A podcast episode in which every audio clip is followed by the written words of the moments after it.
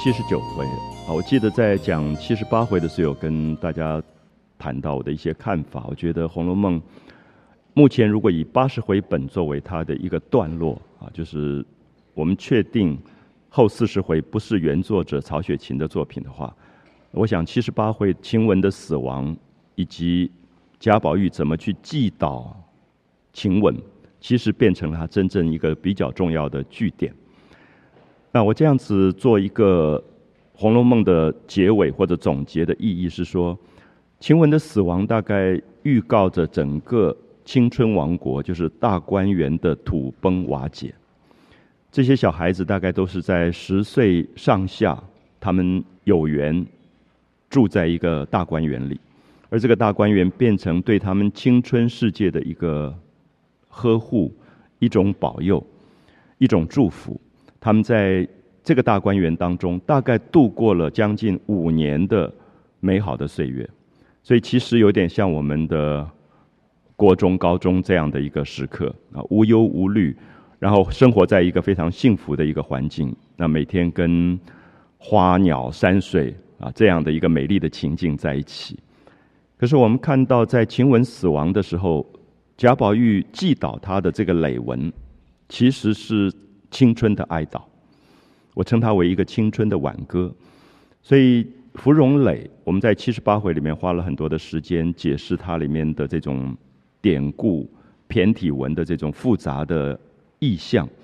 可是我很希望这篇祷文不要被它外在的有点艰难的文学形式所蒙骗。那我其实希望大家能够真正看到这个青春挽歌。实质上的这种哀伤，所以这个实质的哀伤是借着晴雯的死亡来作为一个一个导火线。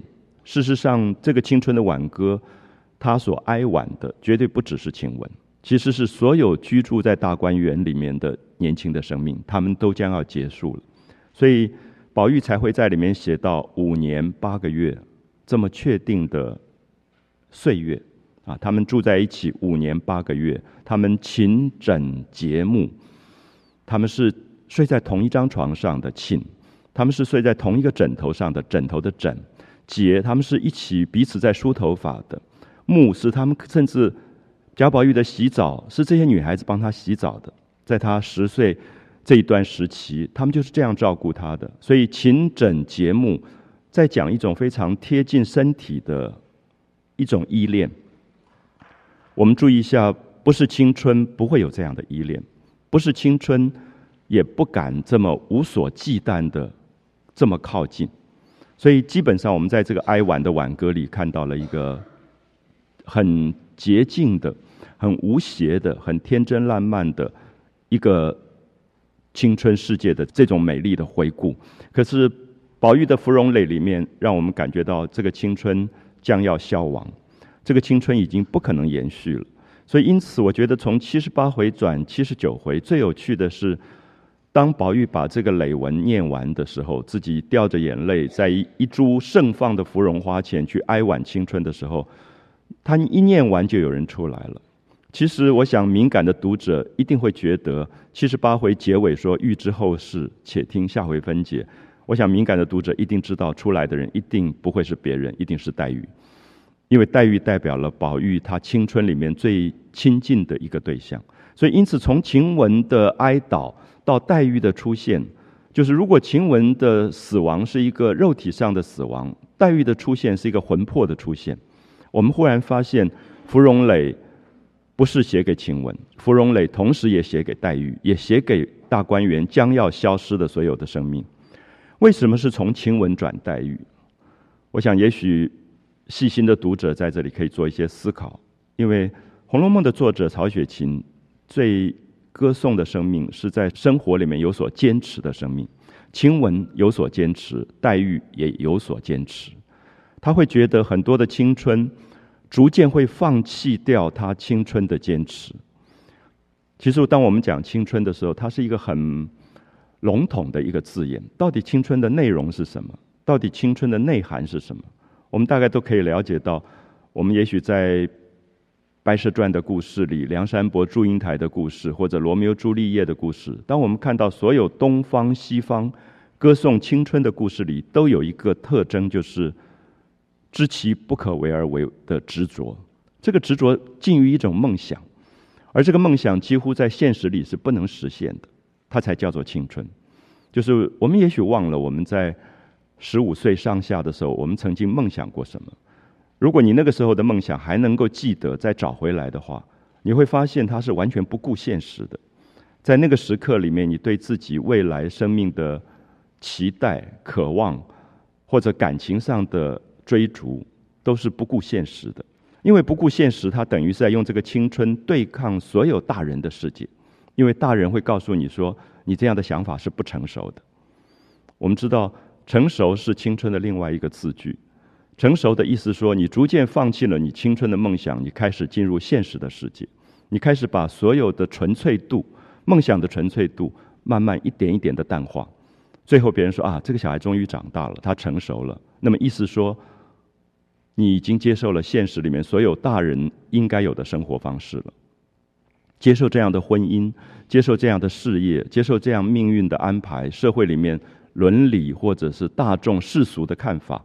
那个叫做成熟，可是我们知道，所有的成熟里都带着对青春消失的遗憾在里面，所以因此青春的文学永远会存在，因为它告诉我们说，我们每一个人都有过，或多或少都有过，只是或早或晚可能都会放弃。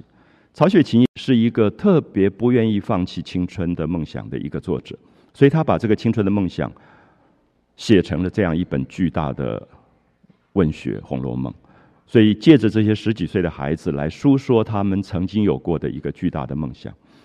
那么，他们在对抗现实的过程里，其实我们知道是很无奈的，因为他们没有办法对抗这么巨大的现实对他们命运上的一些扭转。所以我刚才提到说，《红楼梦》在可能漫长的阅读过程里，大家。有一天会觉得越来越像在阅读自己曾经有过的一个青春，非常奇怪，就是你忽然会借着晴雯、借着黛玉、借着宝玉，回想到自己十几岁里面有过的那个天真烂漫的梦想，回想到自己曾经有过的一些。很荒诞不经的一些情感上的经历，一些友谊或者爱情，或者是又分不出是友谊或者爱情的一种单纯的人与人的相处。可是那个部分，当你到了社会性里面，我所说的现实里，它会被嘲笑，因为没有人再用这样的方法相处了。所以，也许这个部分是我们看到《红楼梦》最不容易懂的部分。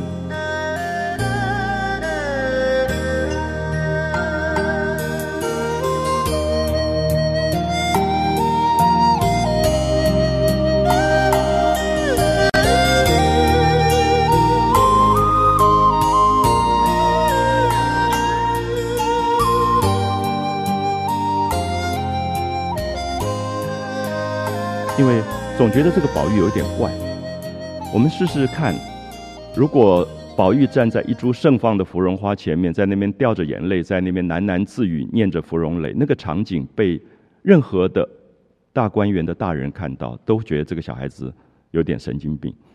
就是这个动作本身就是不可理解，因为不够成熟。因为如果他的爸爸看到，大概觉得这个孩子这个，因为在贾政的眼中，这个孩子是不成才的。因为他总是不想将来做官的事情，他总是不想明天要将要来临的那个考试。好，这里面已经很明显的看到青春到底在坚持什么，或者青春到底希望在一个现实的世界里面能够保有多少的这个自我的部分。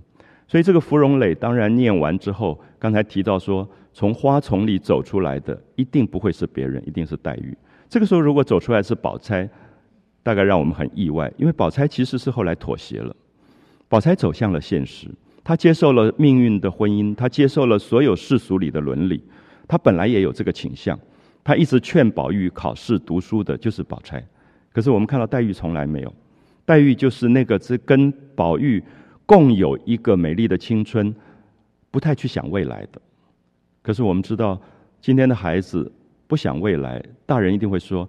你怎么那么不成熟？有没有发现我们常常听到这句话？有时候我们不自觉，我们自己也在讲这句话，说你怎么那么不成熟？因为你应该要长大了，你应该要顾到现实了。可是有时候读完《红楼梦》以后，随着自己年龄的增长，那么对于青春的一代，在发言的时候，会有一种退缩或者谨慎。我不知道我应该怎么形容我自己的语言，是说，当我今天说啊，你怎么那么不成熟的时候，忽然赫然会开始警醒到，我是不是已经跟现实完全妥协了？所以我失去了那个对青春里面完全梦想的坚持，或者那个不知天高地厚的某一种浪漫，可能我自己身上已经消失了。所以《红楼梦》的阅读，我觉得是一个对自己生命的阅读，就是我跟青春的关系已经告别了多远。啊，如同最近有时候跟朋友在唱到像七零年代的一些民歌的时候，就会觉得说里面的词句怎么会这么天真，天真到近于幼稚。我说近于幼稚是说，因为你不管现实的天真，别人会嘲笑的。你怎么那样子去相信你可以爱一个土地爱到那个程度，或者那样去爱你的人民爱到那个程度？可是因为他不知道现实，可是如果现实知道多了以后。你的所有的关心或者爱，你会觉得你不知道要怎么去修正它，会觉得也许应该指责的不是他人，而是指责自己的热情，也许是一个不成熟的热情。所以，因此，我想我一直在用这个角度在看《红楼梦》。我想，《红楼梦》将来在人类的文学里还会扮演更重要的角色，因为所有的世界文学里能够把青春的这个浪漫跟天真坚持到如此状态的，恐怕除此这一部小说以外。没有其他可以跟他比较的，因为大部分的文学多多少少有一种妥协，可《红楼梦》是自始至终没有妥协的。当我们讲到八十回不想讲下去了，原因也是因为八十回以后，你陆续看到妥协，你不太能够了解这个宝玉为什么后来要去考那个试，因为他从头到尾都在对抗，所以如果他最后真的去考了那个试，这个曹雪芹有一点怪怪的。所以我想，大家会觉得到七十九回、八十回的时候，有些语言跟文字的东西都在变。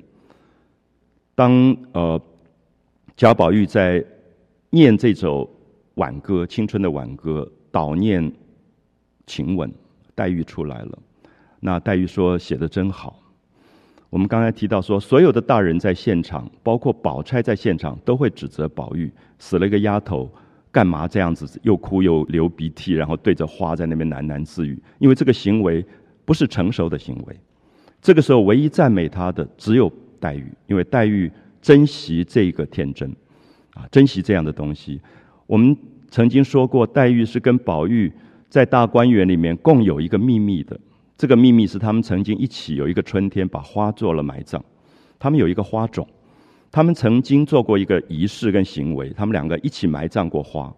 所以，如果今天我在国中，我跟一个同学一起去在这个校园的角落有一个我们的秘密，我们一起把春天的杜鹃花埋葬过。我相信这个人会是一生的伴侣、朋友或者是情人，不晓得怎么去界定。可是他是一个共有秘密的人，所以别人都没有共有这个秘密，只有黛玉共有这个秘密。所以这个时候当然是黛玉出来。他会赞美说：“啊，你这篇文章写的真好。”这是完全超乎在现实之外的一个歌颂。所以我刚才提到，也是说，在今天作为一个大人，啊，一个加引号的大人，那当你在看年轻一代的青春文学的时候，我们会挑选出什么样的文字？其实常常会变成我对自己的警惕。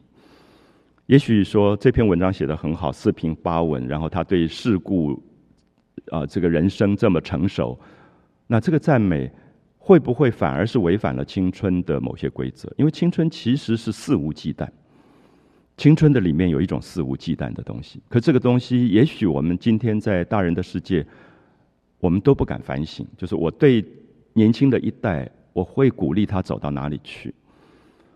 我会担心他的危险，担心他所有的将来的潦倒或者穷困，所以为他铺好一条路让他走吗？可是我们知道，宝玉跟黛玉都是不要走那条路的。可是此后黛玉死掉，黛玉在大观园的死亡，当然我们应该早就知道，她不会有其他的选择，因为她埋葬过花。那农今葬花人笑痴，我今天葬花，别人笑我痴傻。他日葬农之是谁？那么他日来埋葬我的将会是谁？黛玉很早就已经预告了她自己将跟大观园一起死亡这个讯号。所以这一次的挽歌，他从挽歌当中出现，更明显的说明他要走了。啊，在这个大观园将要被逼迫到现实面的临界点的时候，黛玉决定要死亡，因为已经超大观园了，超减大观园，大观园已经被另外一个大人的手伸进来了，已经污染了。这个时候，两个选择，一个选择是妥协，一个选择就是宁为玉碎。那么黛玉当然是选择的宁为玉碎，所以因此这个挽歌，黛玉的出现就非常明显。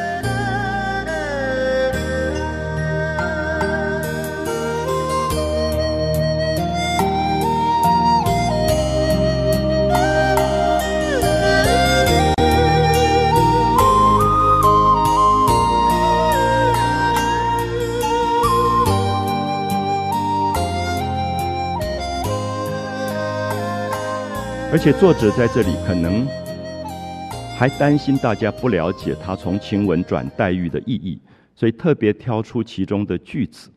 这个句子本来是红绡帐里啊，讲晴雯死亡，晴雯的女孩子住的床上面有幔，有红色的帘幔，叫红绡帐里。可是这个黛玉就不赞成，黛玉说。红绡帐里太通俗了，因为每个人都是红绡帐里，因为绡是一种丝绸啊。古代的女孩子的闺房大概都挂着红色的丝绸的木幔。他说：“我们都是用霞彩纱的，还记得霞彩纱吗？”有一次，这个贾母去游园，到了潇湘馆，那么发现林黛玉的纱窗是用绿色的纱糊的，他就觉得不妥，因为黛玉住的是潇湘馆。潇湘馆外面是绿色的竹子，他觉得绿色的竹子衬上绿色的纱窗，色彩学上是不对的。所以贾母色彩学是一流的，他说应该拿那个银红色的霞彩纱，用红色去衬外面的绿色的竹子，所以整个纱窗换了。这个纱窗是银红色的，是像晚霞的红色的，而这个霞彩纱是用一种草叫茜草，啊，茜草去染的。我们草字头一个西这个字，这个茜。是一种红色染料，所以过去的女孩子很多的裙子也用“茜”这个字，都是红色。所以这里面我们看到，红色是《红楼梦》里面非常象征的一个色彩，它象征着青春所拥有的热情。所以贾宝玉住的是怡红院，它一定是红色的，因为这个红色到某一个年龄你不敢穿了，或者这个红色到某一个年龄你会害怕，因为它太强烈。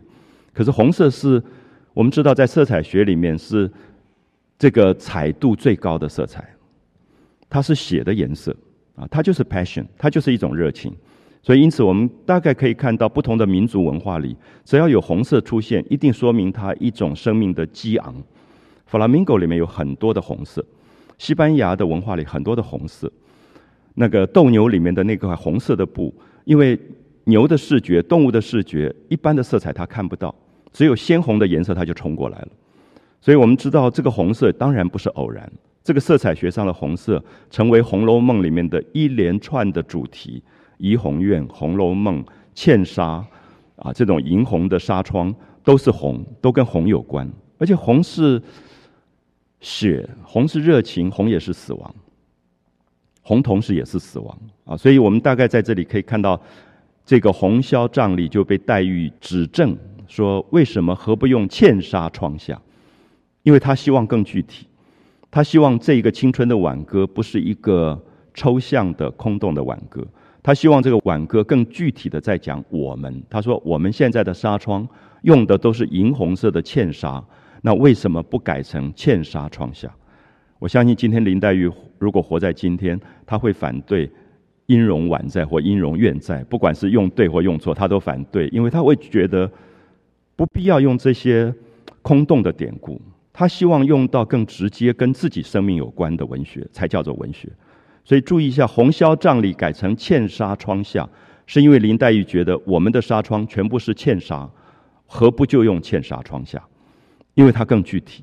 所以这里面有一个拉回现实的意义，就是我们就是活在这样的青春王国里，我们的校园、我们的居处，我们为什么不让它变成文学？那所谓的典雅，应该是。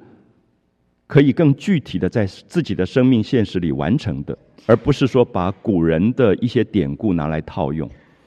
啊，应该有他更直接的生命的这个现实性在里面。所以，因此，我想黛玉的这个指证，也让宝玉恍然大悟，觉得应该用“茜纱窗下”。可是从“茜纱窗下”，大家就会发现他们在改这四个句子，十六个字，改来改去，改来改去。那个改的过程里，就从晴雯一步一步改成了黛玉，这样可以了解吗？因为后来就变成说，呃，小姐多情，丫鬟薄命。那他就说，变成黛玉在哀婉晴雯的一首诗，已经把宝玉自己抽离出来了。宝玉变成第三者的观察，宝玉觉得他在这个青春王国里看到所有青春的生命之间的某一种依靠的关系，所以他会觉得这个挽歌虽然是我写的，可是何尝不可以是黛玉在哀婉晴雯？所以这一段是非常重要的。你可以看到一步一步在。讲明挽歌的意义。挽歌常常变成说一个人哀悼另外一个人，可是大家都知道，挽歌是西方音乐史上每一个音乐家都会写作的一首歌曲。可能大家看过《阿玛迪斯》那个电影，看到莫扎特用他最后的生命在写他的安魂曲。安魂曲就是一种挽歌，他知道自己病重不治，所以他最后要做一个最伟大的作品，就叫安魂曲。每一个创作者最后都会为自己唱一次挽歌，所以挽歌不见得是对谁的，挽歌是对那个将要逝去的生命所下的挽歌，也有一点像，呃，大概在呃明末的时候很流行一件事情，当时很多的文人会自书墓志铭，自己为自己写墓志铭，像很有名的徐渭啊这些人，他们都为自己写墓志铭，很年轻时候就写了，就是对他自己生命的一个哀婉。所以有些人不太了解，觉得哎，这个人怎么有点神经病？还活得好好的，干嘛为自己写了一个墓志铭？因为他很怕墓志铭被别人写。什么原因？因为墓志铭别人写的墓志铭都变成作假，所以他们宁可在自己活着的时候，先为自己写好一个墓志铭，而那个墓志铭是真性情的墓志铭，或者说，在一个极不快乐的徐文长、徐渭的身上，他的挽歌是哀婉自己已经妥协的那个部分。就是他虽然还活着，可他觉得他已经妥协了太多了，所以他就为自己先写一个墓志铭。所以如果有机会，大家看到晚明这段时期，很多文人所谓的自书墓志铭，其实是一个运动。这个运动说，我们敢不敢在我们今天现实的世界里，为自己写一篇墓志铭，为自己写一篇挽歌跟悼亡诗？而这个时候，那个生命的意义才会彰显出来，因为你知道。后面有死亡，所以因此对在死亡里才会有对活着的坚持。所以因此，我想这里面很明显有一个对于世俗的对抗。刚才提到说世俗的对抗是说，今天在所有的丧礼里看到的挽歌跟悼念，其实都让你觉得痛苦，因为太空洞了。所以我刚才提到说，不管是音容宛在或音容愿在或者圆满成功，因为它没有意义。因为它全部变成了抽象跟空洞的东西，可是这个关于生命这么贴近的文学，它当然应该更具体。我觉得曹雪芹在这里触碰到文化里最本质的东西，就是有时候我也在问我自己说，为什么这个时候不敢写一个墓志铭或者是一个自己的挽歌？因为它应该很有意义，就是你对于生命自己走到此刻的所有的坚持是什么？以及对自己能够安心或者不安心的东西是什么？我相信这样的文体曾经在这个文化出现。我们不要忘记，晚明距离曹雪芹写《红楼梦》的时间并不长，所以他当然受到了晚明这些人的影响，晚明文学的这些人的影响，也觉得应该在这个已经有一点虚假化的文学世界里面，走出一个很真实的个人的反省啊，就是墓志铭这样的东西。它有一点像。西方在再晚一点启蒙运动里面的所谓的忏悔录，啊，卢梭啊这些人，他们都会写忏悔录。这个忏悔录是对他自己一生某一种觉醒，就是我有一部分是世俗里的人，我走向职场，我走向世俗伦理跟世俗婚姻，我妥协的部分。可是有一个部分是不妥协的部分，我要在墓志铭或者我的忏悔录里面做更大的自我书写。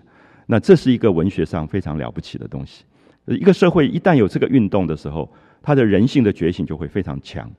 那么，只是我们觉得很有趣，晚明的自书墓志铭，一直到曹雪芹的《红楼梦》，没有酿成一个巨大的社会运动。西方的忏悔录变成了巨大的运动，我们叫做启蒙运动，就是打开人所有蒙昧的部分，而开始有自我书写的这个这个勇气跟过程。所以我当然是在这里非常强调芙蓉磊的重要性，就是在《红楼梦》真正的一个结尾啊，就是自唱挽歌。他是哀悼晴雯，他也是哀悼黛玉，同时他也是自我哀悼，他是整个青春的一个大哀悼的一个一个过程。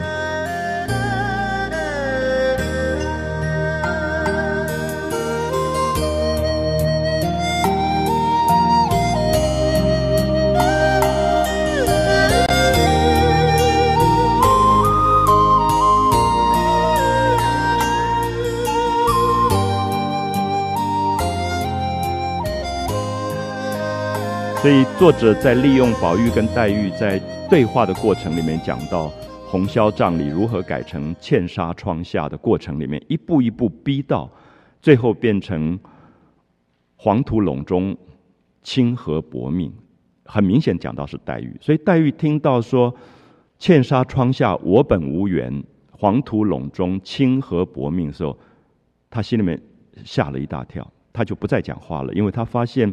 好像这十六个字变成他命运的一个一个符咒，已经变成了他的挽歌了。因为他本来跟宝玉在改来改去的时候，还是为了晴雯在改，改来改去改到一个状态，他忽然发现改成这个样子状况，哀婉的不是晴雯，而是他自己，因为变成了茜纱窗下，我本无缘。因为茜纱窗刚好就是黛玉的窗户，那我当然是宝玉，我本无缘。我们有这么多的情感，原来他讲的是公子多情，对不对？可是多情可能无缘。我们看到这是青春的一个最大的哀婉，就是也许有缘，可是可以完全无情。它是一个悲剧，可是完全多情，可是可以完全无缘，又是一个悲剧。可是，在青春的王国里，他所相信的完美，宁可是。多情可是无缘，在现实世界里，告诉你可以一点情都没有，可是可以一辈子就是缘分，那是另外一种缘分。我不知道我讲的清不清楚。其实，我们大概就弄清楚一种悲剧了，就是《红楼梦》坚持的悲剧，并不在于后来缘的长短，而在于那个情的深重。啊，所以原来他讲的是公子多情，现在他改成我本无缘，是宝玉自己在领悟。他跟这个女孩子从小睡在一个枕头上长大，这么亲的关系，可是他忽然发现这么深的情，可是在现实里是无缘的。或者我们今天在民间还有一个成语叫做有缘，可是无份。那你怎么去处理情跟缘跟份之间的关系？也有人有这个份，有这样的名分，可是其实也可能无缘。后来的宝钗其实是如此。因为她嫁给了宝玉，她其实有这个名分，夫妻的名分，可是根本没有缘在一起，所以因此情跟缘跟名分又变成了三个被分离的关系来看待。所以作者很细心的在讲青春到底执着什么？青春执着的绝对不是时间的长短，而是说是不是自我燃烧的足够热烈。所以从公子多情，最后就改成说领悟到我本无缘。那黄土垄中，当然讲埋葬，啊，黄土是在讲埋葬，清和薄命。这个清这个字特别注意，所有亲近过的人都可称为亲。古代的这个字是在《世说新语》里常常出现的，叫一个很亲近的人用亲亲亲啊这样的字，所以这个字其实是很江南的字。啊，非常江南的字，呃，我记得有好像有跟很多朋友提到过，在江南的花神庙的对联里面用到这个字，啊，花神庙常常在讲，呃，风风雨雨，寒寒暖暖，处处寻寻觅觅，啊，莺莺燕燕，花花叶叶，青青暮暮朝朝。那这个青青指的是说你一生当中会接近的人，所以很江南的字，我用江南的意思说。在某一个北方的文学里，比较少看到这种缠绵跟委婉的感觉。而这个“卿”这个字，很，它从发音上它有一种很特殊的小名的感觉，就是你会念到一个人的很私密的小名。所以，当你读到林觉民的《与妻诀别书》的时候，一开始就让你吓一跳，因为它是“清清如雾”，意印“清清如雾”。那那个“清清”两个字，在这个文学史上其实是值得去挖掘的一个，我觉得是一种声音，是一种很私密的感情。所以，你觉得林觉民是一个悲壮的要走向革命的烈士，可是当他对一个女子讲到“青青”两个字的时候，他的温柔性就出来了。所以那篇文章变成了一个极度。美学上的文章，因为刚刚新婚的男子对他的妻子叫“青青”，所以“青青”这两个字，如果大家有机会慢慢看，其实宋词里也有出现过，也很多“青青”这两个字。那么这个时候，我们看到他讲到“清”和“薄命”，而“清”本身很中性，我们发现他有时候用在女性身上，其实有时候用在男性身上，他都指很靠近过的生命，有过私密的情感的生命，都叫“青青”。甚至在后来伪造的苏武李陵的告别诗里面，也用到“亲”这个字，所以他也是，他只是在讲一种悲壮情感之外的比较私密的个人委婉的情感，都会用到“亲”，其实就是你，可是你太太中性了，所以“亲”这个字多一点情感性的意味在里面。所以文学有时候很有趣，就是看到那个用字，啊，看到那个用字的特殊性。或者在呃王羲之他们的书帖当中，常常也也会出现“亲”这个字，啊，亲如何如何，说你最近身体好不好？有一点平等，有一点疼爱，有一点私密的情感的牵挂的人，他就会用“亲”，用到“亲”这个字。所以“亲和薄命”，这个时候这四个字的意义就不太一样。所以看到从某一个角度，黛玉这个学妹是比宝玉这个学长的文学。成就要高的，就是他把《红绡帐》里啊这些字改成下面这个句子的时候，是非常漂亮的句子啊，所以特别我希望大家看到他改的这个啊过程。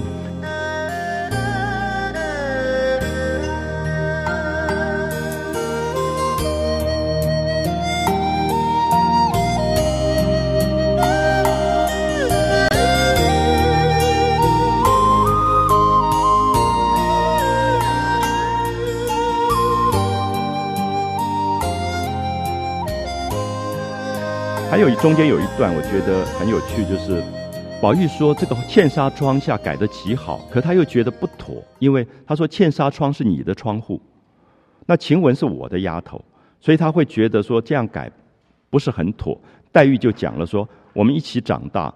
啊，他就引用了子路讲的这个什么呃，肥马一求与朋友共，避之无憾这样这样的典故，说我们还分什么彼此？有没有发现这里更明显的在暗示说，他们根本是一个生命的共同体，在这个时候没有分你我，所以我会特别提到说，《红楼梦》里面讲的是一个青春的情感，其实不是友谊，也不是爱情。如果我们抽离来看，宝玉对晴雯死掉的丫头如此哀悼，你会觉得是一个私密的爱情。可是他这里改的意义是说，他们共有一个秘密，一个情感的秘密。这个时候，这个情感不是一个一对一的个人情感，而这样的情感，我觉得是今天我们最不容易理解的，因为它是一个超越在现实之上的一种单纯情感，啊，它没有任何的杂质在里面。那也真的只有在青春的时刻，在友谊跟爱情都不分的那个年龄，才会出现这样的状况。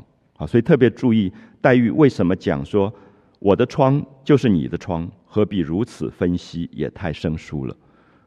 那我们都有一句话叫做同窗。我们知道同窗的意思是什么？因为在一个窗户底下在读过书的，当然是在讲青少年的时间，他的一个阅读里面的某一种情感情感。啊，所以特别注意这个所谓的同窗共有这件事情。可是同窗的情感绝对不是我们今天讲的，只是界定在友谊或者爱情里的情感。好，所以我不晓得大家理不理解，就黛玉为什么在这里跟宝玉有这样的一个辩证的过程，是一步一步把这个芙蓉蕾扩大。它扩大之后，它才具备青春挽歌的某一种意义。所以这个宝玉就说：“好，如果说你你讲的。”肥马轻裘，黄金白璧，我们都不要锱铢较量。好，也注意一下，真的只有在那个年龄，不太在乎这个东西。所有的东西是共有的，是分享的。那个爱或者美的世世界，它是共有跟分享的。就是在某一个现实的世界里面，你必须要锱铢必较，你的、我的，它是界限很清楚的。可是，在某一个年龄的时候，我们可能都遗忘了，有一部分它是共有的。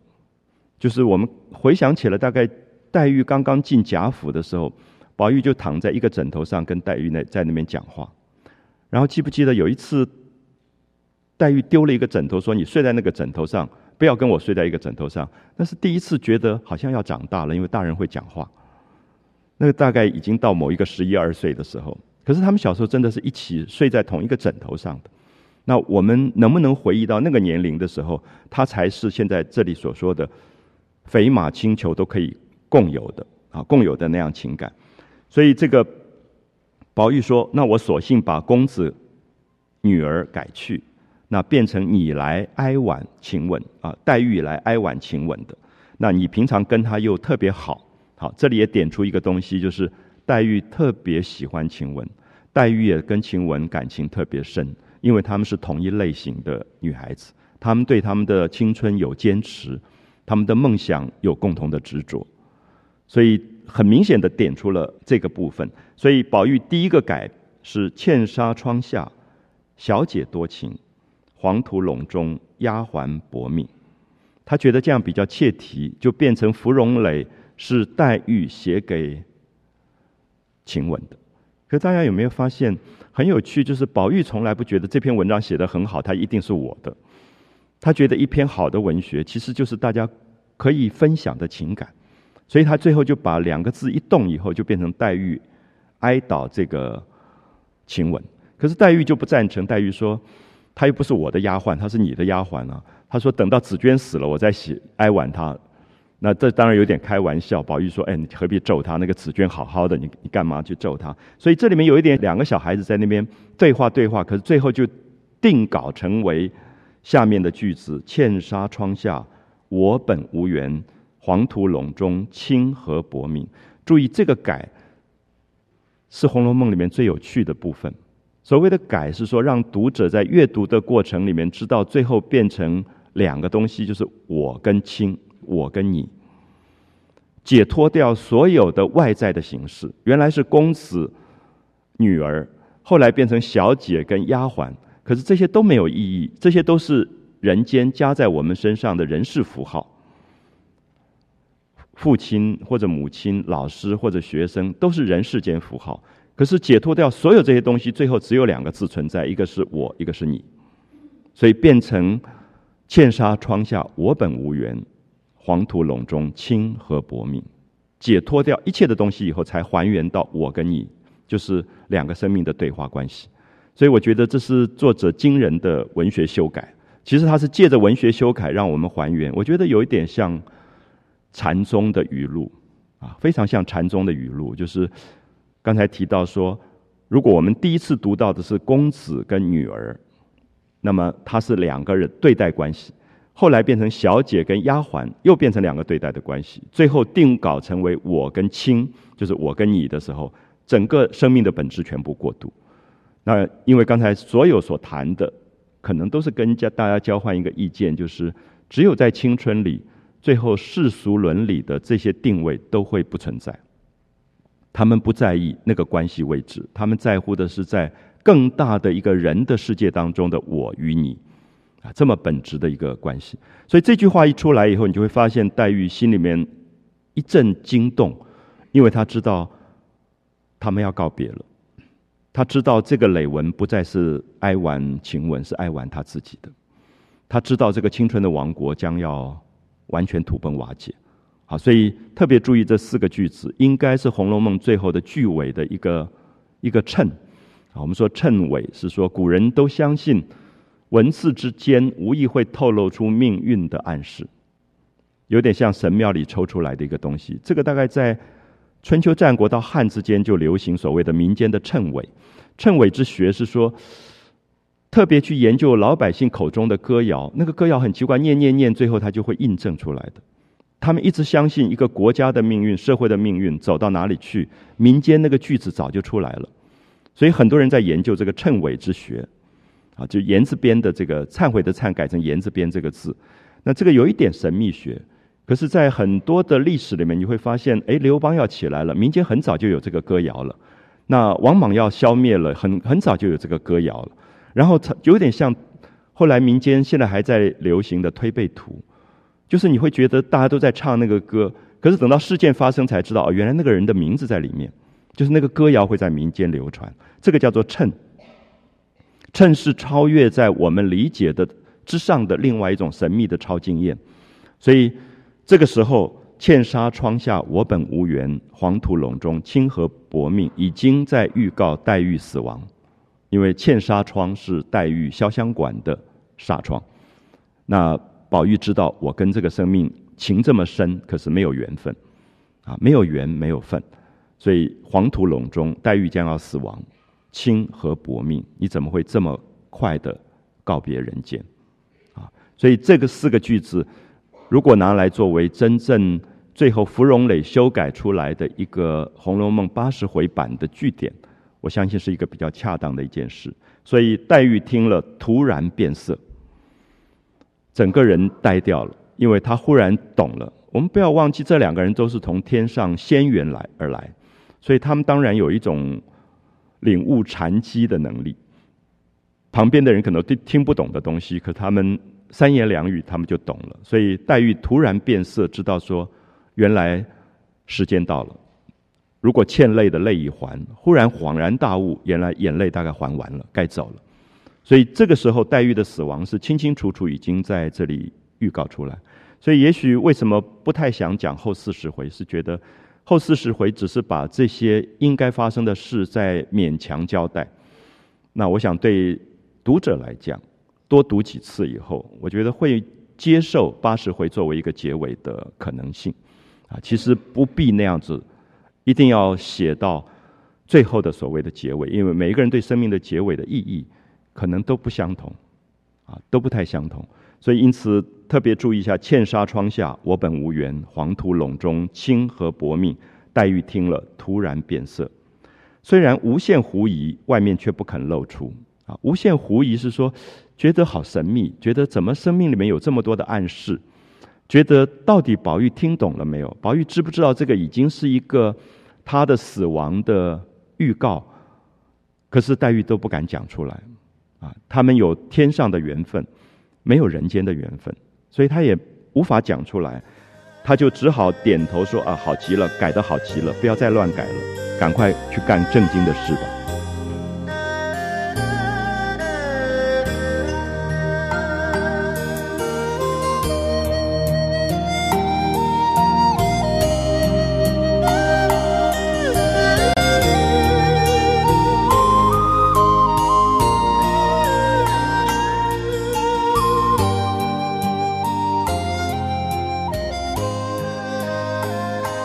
这个时候就把话转掉了。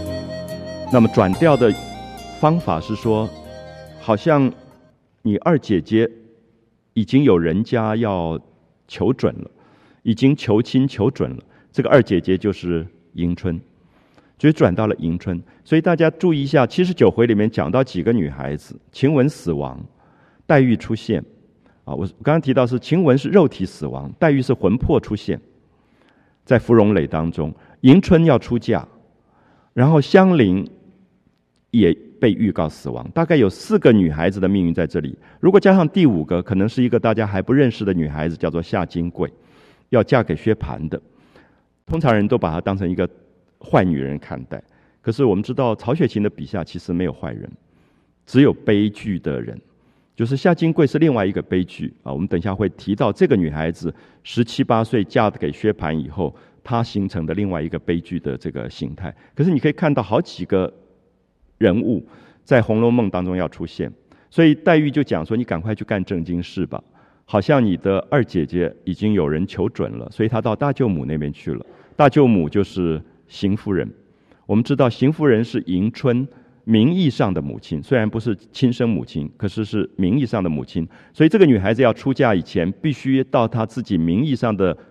母亲跟他的生身父亲假设的面前去告别，所以表示迎春要走了。我们一直提到说，迎春是《红楼梦》里面一个最没有表情、最没有个性的女孩子。你想到她就是面目模糊的，完全不知道长什么样子，完全不知道她要什么跟不要什么，就是她一直活在一个最没有自我的状态。那可是注意一下，我们刚才已经讲过，曹雪芹没有任何批判的意思。曹雪芹只是告诉我们说，包括这样的生命，只要他在青春当中，他都拥有过美好。可是这个时候，迎春的出嫁也让你心痛，因为这么谈不到善良啊。其实他善良，我们说是有自己的认知的，叫做善良。他其实就是糊涂，他不知道他自己要什么跟不要什么，可他从来不害人的。也不会对人好，也不会对人不好的那样的一个女孩子，就是极无个性。可是她也许代表了一个最大多数。可当她要出嫁的时候，宝玉的哀婉很奇怪，他就叹了一口气说：“大观园里从今又少掉了五个清清静静的女儿。”刚开始你有点不太懂，怎么会少了五个？因为她一出嫁就是陪嫁四个，这样可以了解吗？迎春出嫁要陪嫁四个丫头，所以宝玉就叹了一口气说：“从今以后。”大观园又少掉了五个清清静静的女儿，有没有发现很清楚？大观园是青春王国，只有在大观园当中是一个保护，而这个护花者不是别人，就是宝玉。宝玉是这个大观园里的一个青春的一个守护者，所以我们看到西方。文学里面有一个典故很有趣，就是一个地母典型啊，常常有一个 Earth Mother 那个地母的典型是女性的母性，然后她去保护所有的受苦的赎罪生命的。可是在中国的文学里非常奇怪，这个圣母的角色竟然是宝玉，就是他扮演了地母的角色，他在保护所有这些在青春里面的将要消亡的青春生命，这是非常特殊的一点。那因为我们将来有机会，如果做比较文学的时候。我相信宝玉的这个部分会被讨论到，就是为什么在中国的文学里，宝玉扮演了类似西方的圣母或者地母这个角色，就是他是母性特别强的一个一个人，可是他是男性，因为在西方通常都是以女性出现啊，比如像呃卡拉马朱夫兄弟啊，或者是托尔斯泰写的《复活》里面啊，都有这一类的角色，就是《复活》里面有一个。农奴出身的女孩子，后来变成妓女的，她其实就是地母，就是一个在巨大的受苦里面变成一个赎罪角色，然后可以保护所有的众人的，啊那样的角色。可是，在东方的文学里，宝玉很明显具备母性个性。我们我们讲的母性就是保护，有点像妈祖，就是他会一直心疼这些女孩子的受苦的，甚至他愿意去为他们赎罪的这个角色。我们称它为所谓的母性个性啊，所以这个母性并不只是讲她的性别，而是讲她生命情怀里的一个巨大的包容性。好，我们一再提到说，母性是具备最大的包容个性的。在女性当中的时候，不容易了解母性的特色，因为女性有排斥性啊，女性通常有排斥性，她会嫉妒。可是，在母性里面，其实常常有大的包容性，因为当他有孩子以后，他会有巨大的包容性会出现。所以，西方一直在文学里谈到地母个性这个部分。那我们也常常用这个来看，呃，在东方的文学的时候，就会发现不容易找到这个角色，类似西方在基督教里面的这个母性的这个这个角色。因为在西方，像基督教里面的这个圣母，在耶稣钉十字架是一个极度的受苦过程的时候，她是在十字架底下的。而最后，这个尸体从十字架放下来，他有一个动作叫皮塔，他是拥抱这个尸体的。那是很明显的地母，地母个性就是拥抱最大的苦难跟最大的受苦者。那东方不太容易找到这个角色啊。可是，在宝玉这里，你慢慢去哦体会一下，宝玉隐约有母性个性，就是非常奇特。这个竟然是在一个小男孩身上寄托了母性个性，就是刚才讲守护者，一个护花的角色。对所有美丽生命的护佑的这个这个角色，所以不晓得哪一天会不会在我们的国中或者高中会立宝玉的像，因为其实他们真正校园的守护者，就是对真正青春生命的最大守护者，其实是宝玉，就是他最疼爱这个生命，而他对这样的生命有最巨大的包容性，包括他们所有的无知、他们的犯错，他都包容。好，所以你看到多少次在《红楼梦》当中，都是宝玉在。阻挡大人对这些孩子的惩罚，可到最后他很无奈，是这个他无法再继续扮演这个角色，因为他自己要被摧毁了。啊，自己要被摧毁。所以当他写芙蓉磊的时候，其实已经知道说这个摧毁的手不是他人，刚好是他的母亲，所以他无法对抗母亲。这个时候他的挽歌出现，啊，所以七十八回到七十九回，可能大家用这样的方法来看。所以这个时候你会觉得轻描淡写的迎春的出嫁，里面也包含了宝玉的哀悼跟挽歌在里面，因为。我问过很多朋友读《红楼梦》，大家对这一段没有什么感觉，因为迎春太模糊，所以你觉得这个女孩子出嫁了也就出嫁了，不会有特别的感觉。可是对宝玉来讲，是他的二姐，是他们曾经共有过青春王国的领域里面的一份子，所以他还是痛苦的。而且有没有发现，迎春出嫁说要陪嫁四个丫头，这四个丫头大部分有的名字我们都不太清楚，可是。你还是觉得宝玉的哀婉是对于青春生命的本质哀婉，所以名字变成不重要，因为变成黄土陇中清河薄命。发现没有？迎春嫁过去没有多久被打死了，是家暴事件死掉的女孩子。所以黄土陇中清河薄命不只是晴雯，不只是黛玉，也是迎春。接下来就是香菱，所以七十九回出来的几个女孩子都可以合于这八个字：黄土陇中清和薄命。怎么这样子，青春就夭折了？怎么这样子青春就没有人去疼爱了？它其实是对于青春的共同的一个一个挽歌。所以你再回头去看，如果是公子多情，如果是女儿薄命，就不合适；如果是呃小姐多情，丫鬟薄命也不合适，一定要改成。我本无缘，跟清河薄命，它才合适用在每一个人身上。这个时候，我们知道三次的修改是有一定意义的，因为它变成共相，它变成哀婉青春的共相。好，所以接下来的迎春出嫁，其实是在这个挽歌当中。所以我刚才特别讲到说，《红楼梦》自己在第一次读、第二次读的时候都不会懂这些意义，也许在今天会特别觉得对迎春的抱歉，如同在自己生命里对所有。一个班级里面最模糊的学生的抱歉，因为他们没有个性，他们不表现自我，并不说明他们的青春不应该被疼爱。可是我们有一段时间是不懂这个东西的啊，所以这个部分是最难理解。就是其实他对迎春有很大的心疼在这里啊。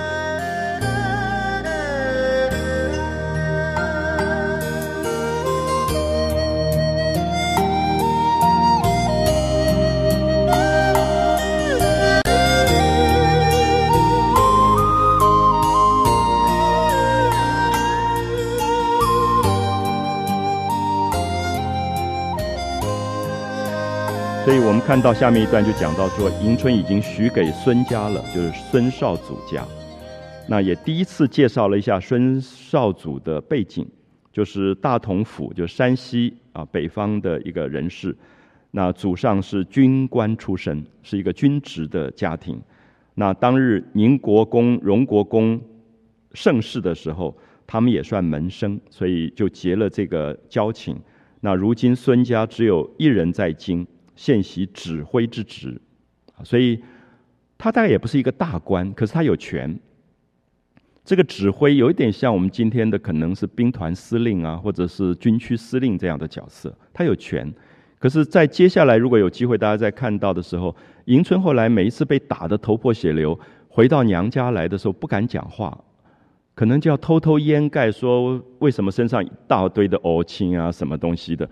你会觉得迎春的悲剧忽然出来了，就是迎春对她自己所有遭遇到的这个部分，不只是惮于孙少祖的权威不敢讲，甚至觉得是一个可耻跟侮辱，因为这个人又是她的丈夫。我相信这样的东西在今天的女性身上恐怕都还在延续，就是她会掩盖这个部分。所以，比如说你到很多社会辅导的工作里面，听到说家暴事件最后最难被揭发的是。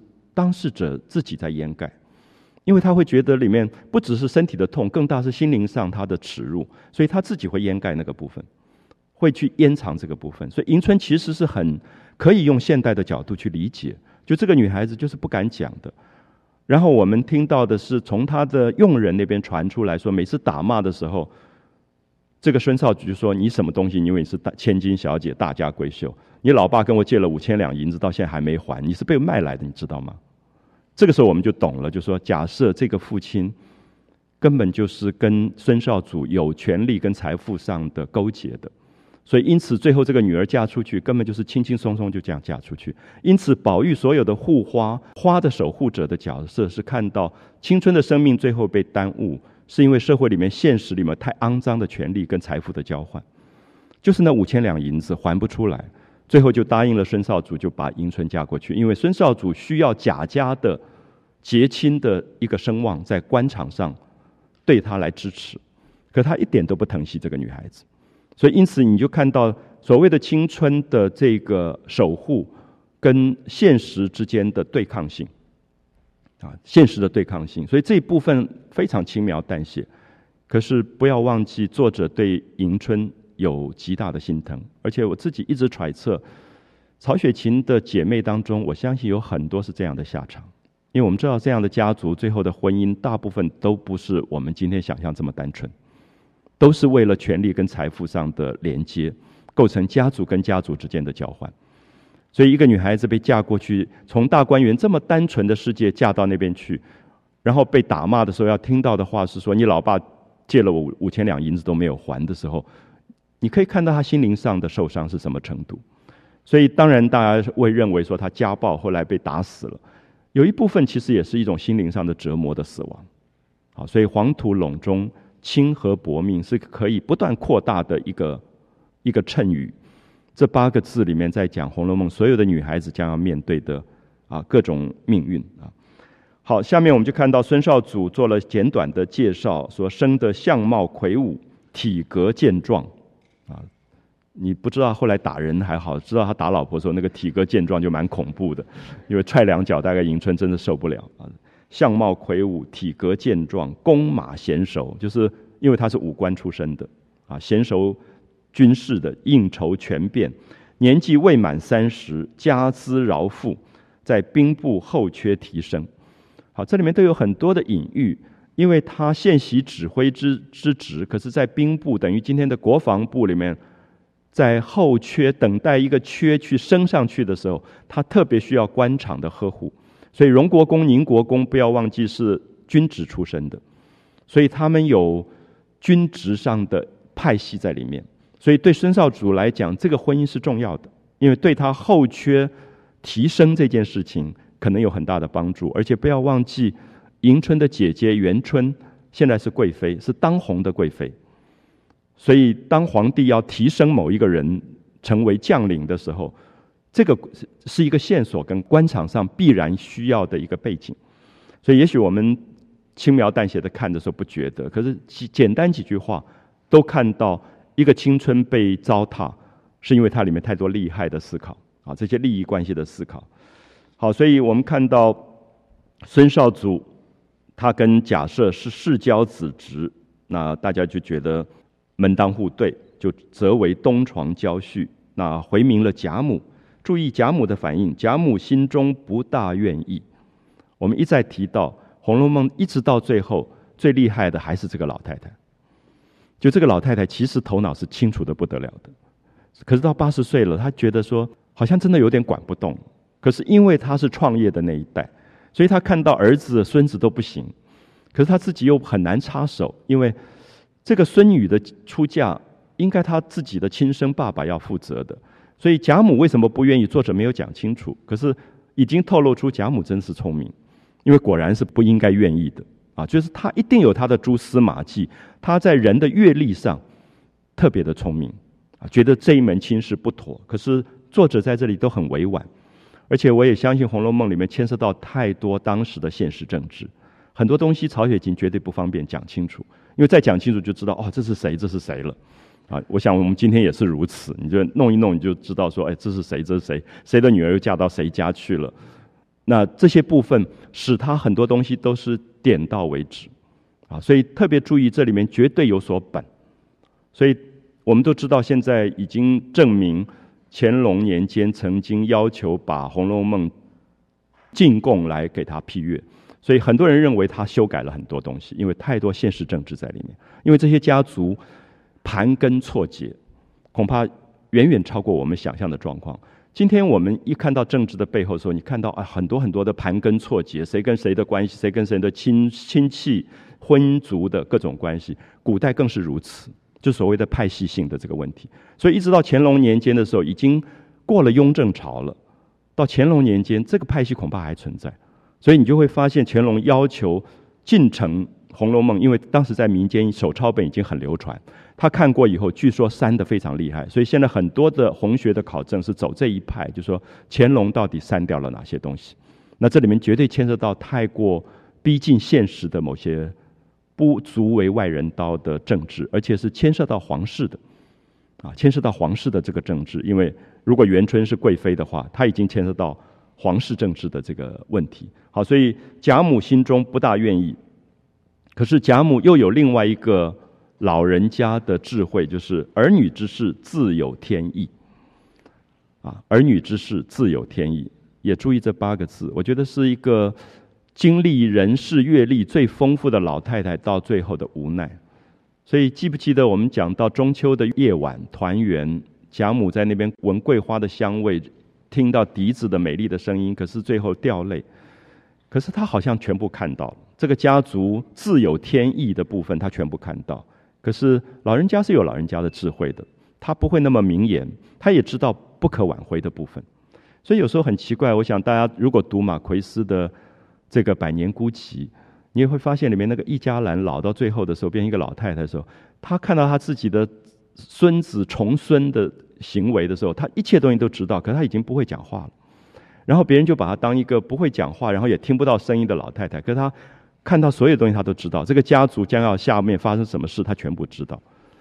有时候你觉得很很特别，就是马奎斯的《百年孤寂》是非常像《红楼梦》的一部西方小说，写一个百年家族的故事。然后你也在现代的近代政治，你也看到一个老太太可以活到一百岁的时候，看到儿子死掉、孙子死掉的时候，你也觉得，哎，他仿佛一家兰或者贾母。其实他看到所有的家族的自有天意的部分。啊，自有天意，那这个天意就变成很难解释，到底是什么？它介乎于他自己的阅历里面产生的一种聪明的经验，跟某一种对事物的直觉的敏感，啊，所以他就用天意轻描淡写过去，大概也知道天意什么叫做天意，天意就是人力不可挽回，所以他也说好像不好吧。可是最后知道是天意的时候，大概也就含着眼泪看到这个孙女嫁到那个家族去，知道她黄土陇中庆和薄命，最后只是这个哀叹而已。好，所以特别注意一下，如果细读的话，应该用这样的角度去看。所以最后假设迎春的亲父亲主张，贾母说何必出头多事？这个女儿出嫁，最后她亲生的父亲做主，我是祖母，隔了一层，何必出头？多事，注意出头多事，就是我何必跳出来去干扰这个天意？因此只说知道了三个字。好，我跟很多朋友说，知道了三个字是很重要的三个字。有一天你到故宫博物院去看清朝的档案，皇帝档案，所有的万言书最后就是三个字：知道了。我忽然觉得好厉害，这个知道了就是也没有说好，也没有说不好，没有任何表示。嗯，雍正最常用到就是知道了这样子。就说我知道了，可是你摸不着头脑，你不知道这个执政者到底在想什么，以及他会怎么处理事情都不知道，啊，所以我们今天批作文很难，就是都知道了这样子。可是过去的执政者在批奏章的时候，就是知道了三个字。然后这里你看到贾母就说知道了，可是对于江宁织造出身的曹家来讲，他们常常会成一个账单，说我们今年的营收、做生意、纺织。国营企业做的怎么样？呈到皇宫去，他们大概每一季都要做这样的事。最后下来的呢，就是皇帝批了，知道了。那从康熙就开始批，知道了。然后他们就觉得战战兢兢，不晓得皇帝会不会忽然撤换董事长跟总经理这样。那都说知道了，可是有一天到雍正的时候，还是说知道了。然后曹家忽然吵架，所以知道了三个字不代表任何事情啊。知道了三个字，代表了康熙对曹家的极度宠爱跟保护；知道了三个字，也代表了雍正处心积虑要把曹家的国营企业整个拿掉。可是都是用“知道了”三个字。可是贾母这个时候就说知道了，他也知道是天意啊，所以这个天意就是在《红楼梦》到结尾的时候告诉我们说，有一个东西是天意不可强，是天意。这四代五代的繁华已经到了无法挽回的地步，有多少人努力的想要去力挽狂澜，可是已经不可能了。其实一步一步都是暗示，《红楼梦》大概在第十回前后，秦可卿死的时候就托梦给。王熙凤说：“这个家族要走向败落，所以赶快婶婶做一点挽救的工作。可是根本其实挽回不了，因为这个就叫做天意，就说其实是催修拉朽啊，一路就败落下来了。那贾政其实也不喜欢孙少祖啊，那是世交，那他也看出孙少祖当年的祖父是为了巴结荣国公跟宁国公而出生的。注意一下官场上。”一谈到对方说三代以前出身这么差，那么只是那种贩夫走卒之之流，可是为了巴结奉承，什么马屁都拍，最后就拿到什么一个高职的。其实，在官场里面常常会算这个账的，所以贾政就很不喜欢孙少祖，就说他们当年他们那个祖父出身这么低。那现在爬到这个位置都是靠巴结我们家将出来，所以他就觉得不要结这个亲。我想这也是政治的官场的智慧，因为这样的家族迟早会暴富。可以了解吗？因为真正的门当户对是两个人可能是平起平坐这样起来，他比较有共识。可是那个靠着一直拍马屁奉承你，今天送你这个东西，明天给你那个好处，然后爬上去，有一天他真正拿到权力的时候，他所有的屈辱都出来。他就要他就要整你了，所以过去其实有他官场上的智慧，所以贾政在这里不想要把迎春嫁给孙少祖，绝对有这个原因，因为这里面讲的非常清楚，说因为孙家的祖父过去西慕巴结奉承他们家族的权势，才结了这个世交，所以他们很怕这样的家族，啊，这样的家族是最容易出危险的，因为三代都在巴结，你可以想那个屈辱有多深。所以有一天他如果超过你了，好，你就知道说迎春被打的时候，他要一直算账，说你爸爸借了我五千两银子，到现在都没有还，你什么千金小姐，他就要开始算这个账。所以上一代所有的那些怨，就积在下一代的身上去做报复。啊，所以其实《红楼梦》我常常提到说是一个了不起的一本书，因为它可能教会了我们今天如何为自己或者后代。求一个真正的幸福跟平静，其实这里面是有一种智慧的，而这个智慧对人有更通达的看法，而不是短暂的眼前啊，而不是短暂的眼前。所以，其实，在现实里面，后来你就常常会觉得《红楼梦》可以拿来观察今天官场所所有的起起落落啊，这种人跟人之间的关系，或者说一夕之间变脸的那种态度，其实《红楼梦》里面都讲清楚了啊，都已经讲清楚。所以，特别希望大家注意。迎春出嫁这件事情，第一个为什么贾母不同意？最后不得已说知道了。为什么迎春的叔叔贾政不同意？因为觉得对方是三代都在巴结他们家的，觉得女儿嫁过去，虽然对方现在很好，可是觉得不妥。这里面都有智慧啊，因为曹家绝对是富贵了四五代，富贵了四五代才会看到这个问题，富贵一代还看不到。富贵四五代就立刻会看到这个东西，就他当年出身太违建，然后这样努力爬爬爬爬上来了，那最后一结了亲以后，那个态度就会改变，而且他心里面上其实有一个部分是不正常的，因为他委屈，那个不健康就会报复在下一代身上，因为他的主从的角色会改变，因为孙少祖过去在贾家都是悲屈的角色，跟着祖父跟爸爸老在这个。富贵的贾家里面求一点点的施舍，现在她变成了丈夫，那个女孩子变成了太太，主从角色改变，她就要报复了。好，所以因此我们可以看到这一段小小的一段，其实里面透露出很多，我觉得作者曹雪芹非常悲痛的回忆，因为他们的家族绝对看到太多这一类的事情，啊，太多这一类的事情。